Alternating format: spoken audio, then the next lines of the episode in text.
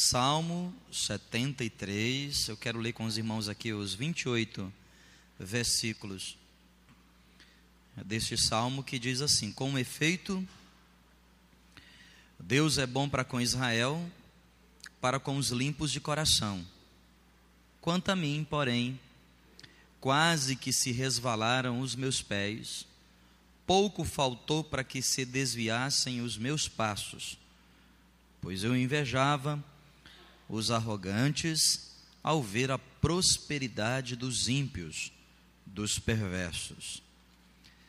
Versículo 4: Para eles não há preocupações, seu corpo é sadio e nédio, não partilham das canseiras dos mortais, nem são afligidos como os outros homens. Daí a soberba que os cinge com um colar e a violência que os envolve como manto.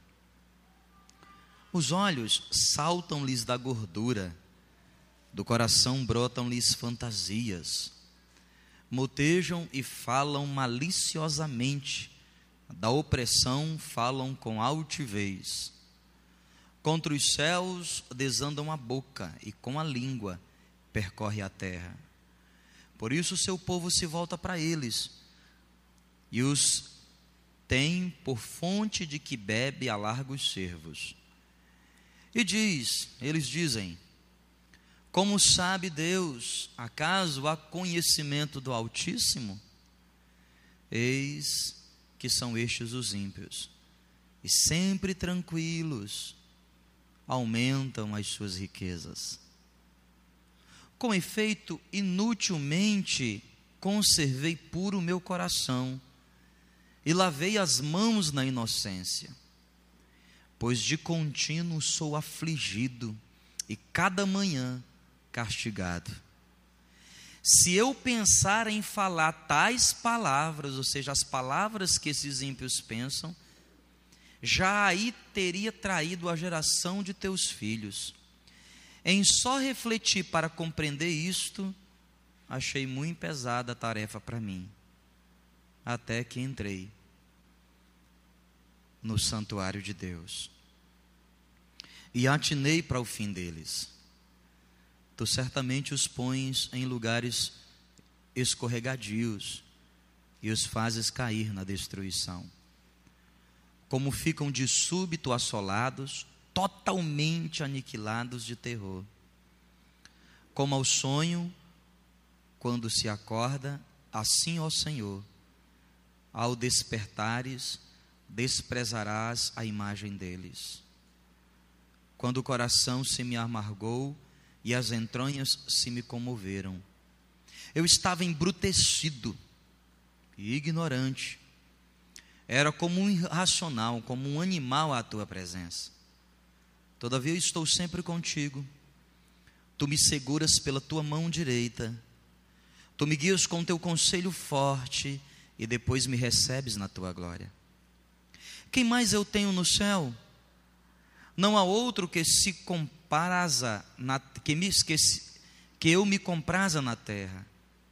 Ainda que a minha carne e o meu coração desfaleçam, Deus é a fortaleza do meu coração e a minha herança para sempre. Os que se afastam de ti, eis que perecem. Tu destróis todos os que são infiéis para contigo. Quanto a mim, bom é estar junto a Deus no Senhor ponho o meu refúgio para proclamar todos os seus feitos. Vamos orar? Senhor Deus, nós estamos na tua presença, porque diz a tua palavra que se tiverem duas ou três pessoas reunidas no teu nome, o Senhor sempre se faz presente. Nós saímos da nossa casa, alguns com mais facilidades, outros com mais dificuldade. Viemos até aqui, nos encontramos aqui para adorar teu santo nome, para render louvores a ti, para, Senhor Jesus, buscarmos a tua face, a tua presença, mas também e acima de tudo, para sermos instruídos pelo teu livro, pela tua verdade pela tua palavra, que é lâmpada para, nós, para os nossos pés e luz para o nosso caminho. Senhor Deus, nessa noite, o Senhor fala conosco através do teu Espírito Santo. Revela-nos muito mais do que o que a letra pode falar. Revela-nos muito mais do que o que o português pode dizer, do que a história diz. Revela-nos, Pai, a tua vontade, o teu querer sobre nós que saiamos daqui edificados na tua palavra, renovados pelo teu poder, porque na tua presença, Deus, o cativo é liberto, o oprimido se alegra, e aquele Senhor Jesus que está deprimido é capaz de saltar de alegria. Nós invocamos esse Deus sobre a nossa vida hoje, em nome de Jesus. Amém. Amém, irmãos superando desânimos. Eu quero falar sobre isso hoje. Superando desânimos, não é? Na vida nós enfrentamos lutas, enfrentamos dificuldades. Na vida nós passamos por tribulações. Algumas são até previsíveis, algumas nós até conseguimos perceber, mas a maioria delas, as mais profundas, as que nos marcam mais, as que são mais difíceis, geralmente a gente nem sabe de onde vem. Todos nós passamos por dificuldades na nossa vida, problemas que surgem, e às vezes eles surgem de onde você menos espera, e às vezes você sonha, e você projeta, e você né, planeja, e você está ali navegando na presença de Deus, nas asas do Espírito, mas do nada, notícia ruim chega. Às vezes bate na porta da tua casa, às vezes chega na tua caixa de e-mail às vezes é o teu telefone toca, não é? Ultimamente temos passado por muitas tribulações, o barco treme, e frequentemente quando o telefone toca, eu já meu Deus, que será que tem ali? Né? E às vezes é um número desconhecido, você fala assim, ai meu Deus, e agora? O que é que eu faço? Na vida nós passamos por dificuldades. Todas as vezes que a gente passa por dificuldade, é natural que a gente se entristeça não é? Tiago diz lá na sua primeira carta, diz assim: tende por motivo de muita alegria, tende por motivo de muita alegria o passar por várias provações. Ah, essa alegria a gente só pode ter se for no nosso espírito, porque na carne mesmo a gente fica triste. A gente se entristece por causa das coisas que acontecem. Às vezes é um mal entendimento, às vezes uma incompreensão, e o que falar das indiferenças. Vocês estão entendendo? Amém? Quem aqui tem pelo menos um problema, levanta a mão assim para eu saber e não ficar sozinho. Ah, Jesus, obrigado. É que às vezes eu fico assim, meu Deus, deve ser de outro planeta, não é possível. não é? E quando a gente diz assim, olha rapaz, vamos, vamos orar. Vamos buscar a Deus. Aí começamos a buscar a Deus e vamos, e estamos nas madrugadas, no monte, Senhor, vamos buscar a tua face, aleluia. E quando você começa a orar, o negócio começa a estreitar, fica mais difícil, né? E às vezes você já fica assim, pô, acho que eu não vou nem orar mais, porque quanto mais eu rezo, mais sombração me aparece. Desânimo. Todos nós estamos susceptíveis a isto. Elias desanimou. Uma vez que ele chegou diante de Acabe e falou: Olha, tão certo como vive o Senhor, cuja face eu estou, não vai chover, nem orvalho vai cair, não tem nada. E diz a Bíblia que ele saiu da presença de Acabe e de Jezabel e foi para um lugar onde Deus disse que era para ele ir, e lá ele estava depressivo, estava triste. Deus o tirou dali e levou para outro lugar, fez milagres lá no primeiro lugar. Deus sustentava com o corvo que trazia carne. Imagina, velho, você imagina um corvo trazer carne para você assadinha, pão, bebia de uma água. E quando ele já estava se animando, o riacho secou. Ele estava se animando, estava meio triste ali, o, o, riacho secou. E ele começou a dizer, mas é meio brincadeira, hein? Isso acontece comigo, até o riacho seca. né? Às vezes nós desanimamos. E foi para outro lugar, e a Bíblia diz que teve um momento que ele entrou numa caverna. No rio, Deus disse: Olha, está aqui o pão, está aqui a carne, bebe dessa água aí, porque o teu caminho é longo, é três dias ainda de caminho. E chegando em outros lugares, ele estava triste, desanimado. Que fala de Abraão, o pai da fé. Será que ele desanimou? Deus o chama no capítulo 12: sai da tua terra, sai da tua parentela e vai para a terra que eu te mostrarei. Ele, eita, eu tenho um chamado. O que é que é isso? Eu tenho um chamado de Deus, Deus me chamou, eu vou agora. Arrumou as malas, pegou a mulher, o nome dela era Sarai ainda, chamou o sobrinho, vamos menino, e partiu. E no primeiro ano, uma alegria, eita, Deus tem um chamado para a minha vida, Deus diz que vai me fazer, vai me abençoar, abençoará os que me abençoarem, eita, que maravilha! E no segundo ano, peregrinando em terra alheia, ele feliz da vida, eu tenho um chamado, aleluia! E o quinto ano foi chegando, ele, eu tenho um chamado. E o décimo ano ele falou, isso eu tenho um chamado. No 15 ano, uma década e meia, ele falou assim: Eu não tenho um chamado, não. Não tenho um chamado, não. Diz a Bíblia que ele foi para uma caverna, para uma tenda. E Deus enviou um anjo e falou para ele: Sou Abraão, porque tu está desanimado. Eu sou o Deus que prometo, e eu só prometo porque tenho poder para prometer, mas não somente poder, porque eu sou El Shaddai, eu também sou Deus fiel e não sou homem para mentir, e não sou filho do homem para me arrepender. Vem para cá, vem cá, conta aí as estrelas. Consegue contar? Um bilhão, duzentos milhões, trezentos vinte Não consigo, não, Senhor. É assim que eu vou te abençoar. Todos nós passamos por desânimo. Até Jesus, até Jesus, lá no Getsemane, orando, Senhor, afasta de mim esse cálice, o espírito está pronto, mas a carne é fraca, olha, que depender de mim eu não vou conseguir não, o Senhor me ajuda, e quando ele voltou, junto com os, os três melhores que ele tinha, de uma multidão de 20 mil, de um grupo de 500, de, de um, ele, três que ele disse: esses caras aqui são bons, vão comigo, estão comigo todo o tempo, vem comigo orar. Pedro, Tiago e João. Quando ele volta, os caras no ronco profundo. Eu falei, meu Deus do céu, desânimo. E foi, foi, orou de novo, voltou. Ele pensou: agora não é possível, esses caras tão bons, esses caras vão orar comigo. Já chamei a atenção deles, né? Não é possível, eu sou Jesus, eles são. Deus disse que eles me vou lá. Quando chega lá de novo, os caras tudo dormindo. Não dá desânimo, não? Dá desânimo. E quantas vezes ele fez isso? Vocês sabem quantas vezes? Quantas? Três vezes. Na vida, nós passamos por momentos que nos desanimam.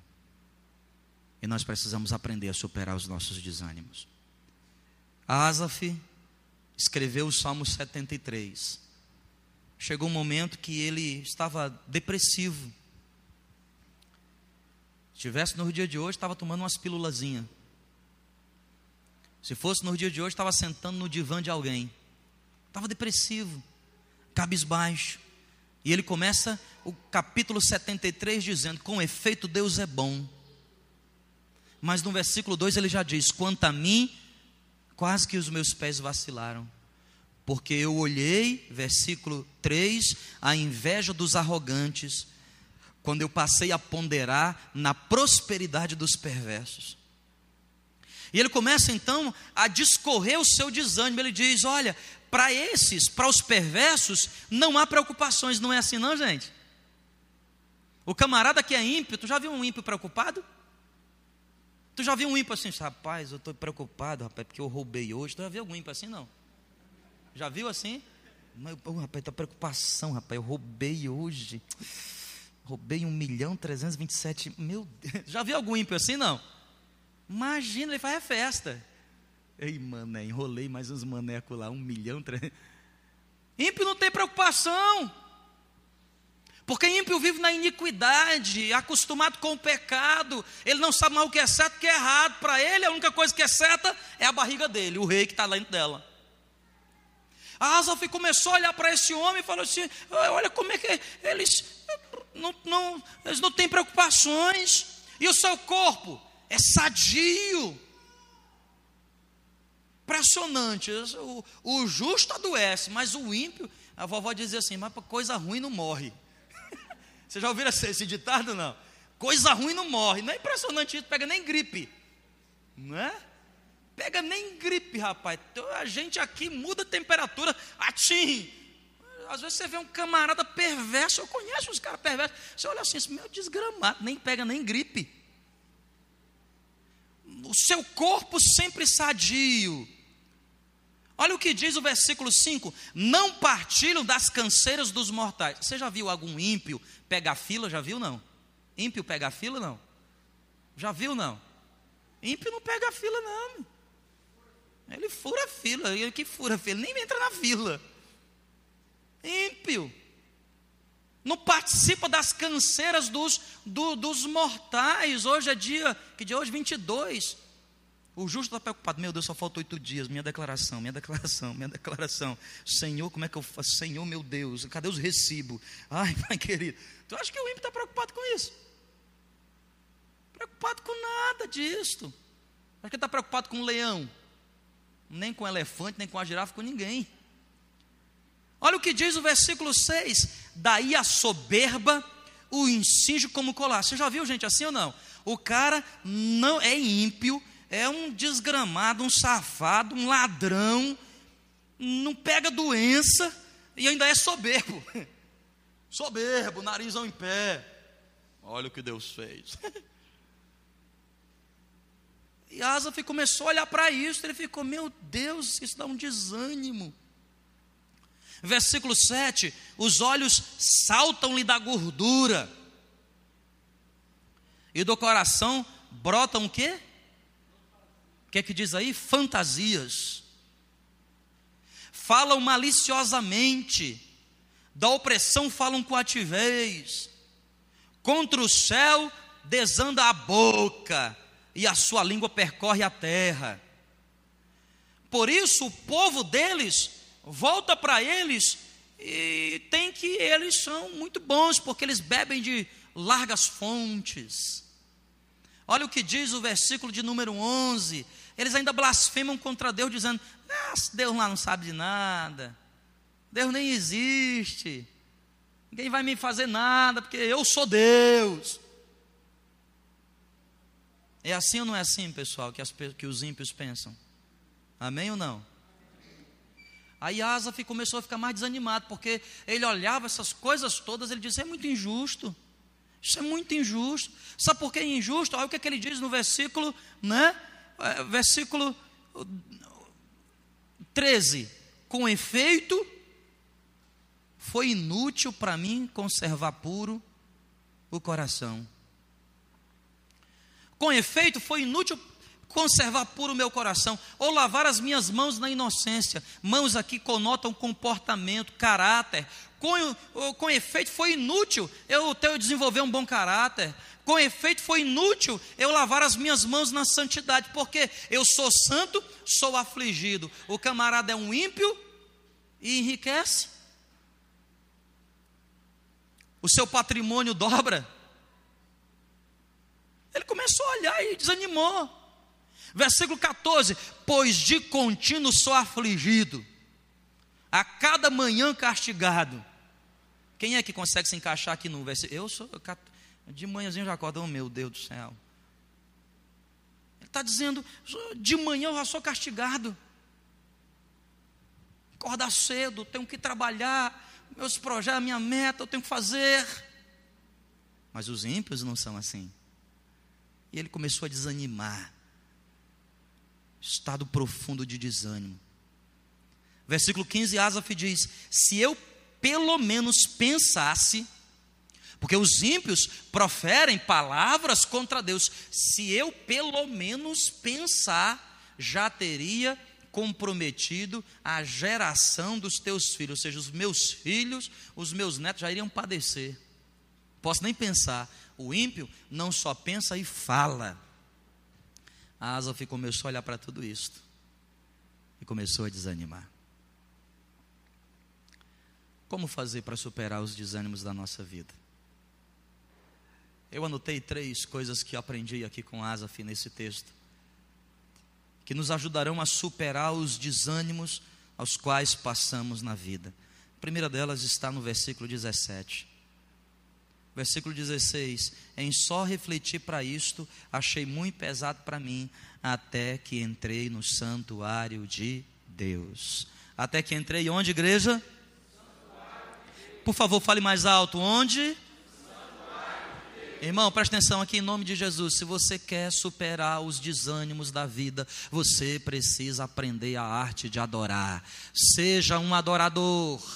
Só a adoração pode nos libertar do cativeiro da depressão. Só adoração. Só adoração pode nos tirar da cama e nos levantar novamente para poder sonharmos outra vez. Só adoração. Asif está dizendo: Eu achei isso muito pesado para mim. Eu comecei a, a, me sentir depressivo diante disso. Eu desanimei. Eu até comecei a dizer: Foi inútil purificar o meu coração. Foi inútil preservar as minhas mãos limpas. Até que eu entrei no santuário de Deus. Em outras palavras, até que eu fui à casa de Deus. Até que eu fui para a igreja. Até que na hora do louvor eu me desprendi e disse: Senhor, eu vim aqui para te adorar. Não importa importam as circunstâncias, eu vim te adorar. O segredo para você vencer o desânimo é, é adoração. Agora entenda aqui uma coisa: é muito mais que cantar. Quem canta seus males espanta, mas nem todos. Precisa aprender a adorar. Adorar é mais profundo, adorar é se render, adorar é dizer para Deus, Senhor, é, até que eu ponderei. Olha o que ele diz no versículo 16: eu passei a refletir, eu tentei compreender, eu tentei equacionar, eu tentei ponderar a respeito disso, mas eu não achei condição, é pesado demais para mim. Até que ele disse: Eu me rendo então, Deus. Eu não sei porque que os ímpios prosperam e eu não sei porque que os justos padecem. Eu não vou ficar mais interrogando, eu vou é adorar, eu me rendo. É essa a tua vontade? Então eu vou te adorar, Deus. O segredo é adoração. Porque se você ficar ponderando, se você ficar questionando, se você ficar calculando, se você ficar observando, se você ficar, meu irmão, você não vai achar nunca a solução. O segredo é adorar. O segredo é entrar no santuário de Deus. O segredo é aproveitar a oportunidade que nós temos na vida. E a Bíblia diz que só há agora um único sumo sacerdote. Ele rasgou o véu. Eu tenho livre acesso. O Espírito Santo mora em mim, mora em você. E eu posso chegar no santo dos santos. É só eu querer. É só eu me submeter é só eu render. Sabe quando é que o desânimo ele nos prende? Quando a gente vem à casa do Senhor e a gente se contenta com a bacia do sacrifício. A gente diz assim: Eu já fui para a casa do Senhor. Escuta, a bacia do sacrifício, o tabernáculo tinha pelo menos quatro ambientes. O primeiro deles era a bacia, onde se sacrificava. Era ali acontecia o sacrifício, mas é o, o, o nível mais baixo da adoração.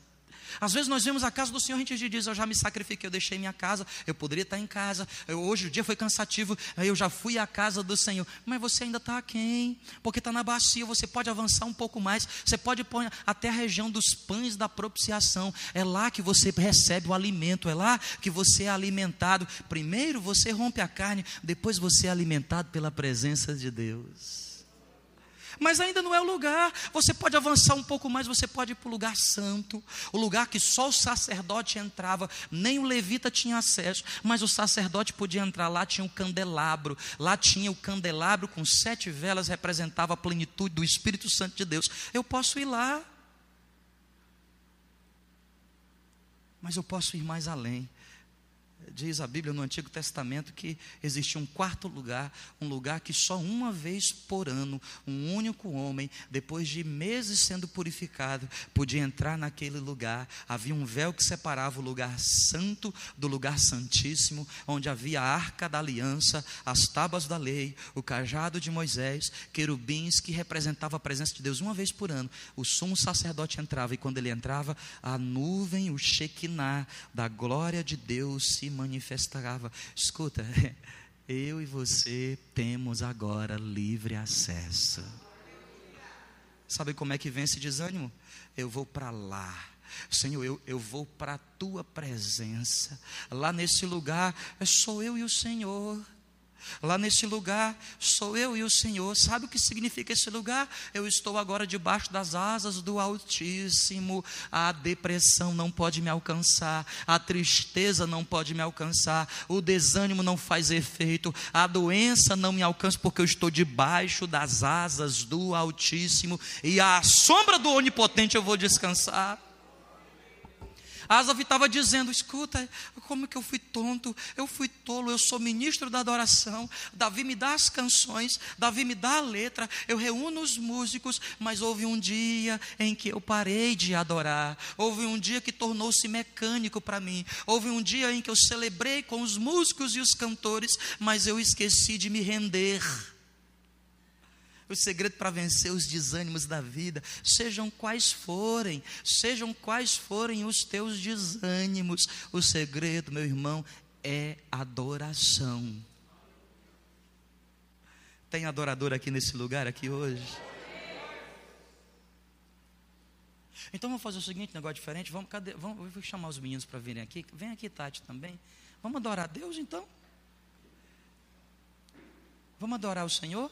Você se incomoda de ficar de pé aí no seu lugar, em nome de Jesus? É. Adorar a Deus. A gente podia cantar, quero ser como criança. Acho que só o maior fica bom para a gente aqui. Conhece essa canção? Vocês conhecem não? Porque para adorar tem que ter genuíno coração de criança, como a Isabela que está ali no colo do, do Cedric. Tem que ser. O problema é que às vezes a gente cresce, como diz a canção. A gente cresce e fica grande demais. Fica muito independente. Quantos problemas nos cercam, meu irmão, e às vezes a gente se esquece que a gente veio aqui para adorar, para adorar, para adorar. Tudo se resume em adorar. O nível mais elevado da vida cristã, o lugar mais alto que você pode chegar é a adoração e esse lugar é aos pés. Você não tem como ultrapassar os pés. No dia que alguém resolveu ultrapassar os pés, é, foi banido do céu.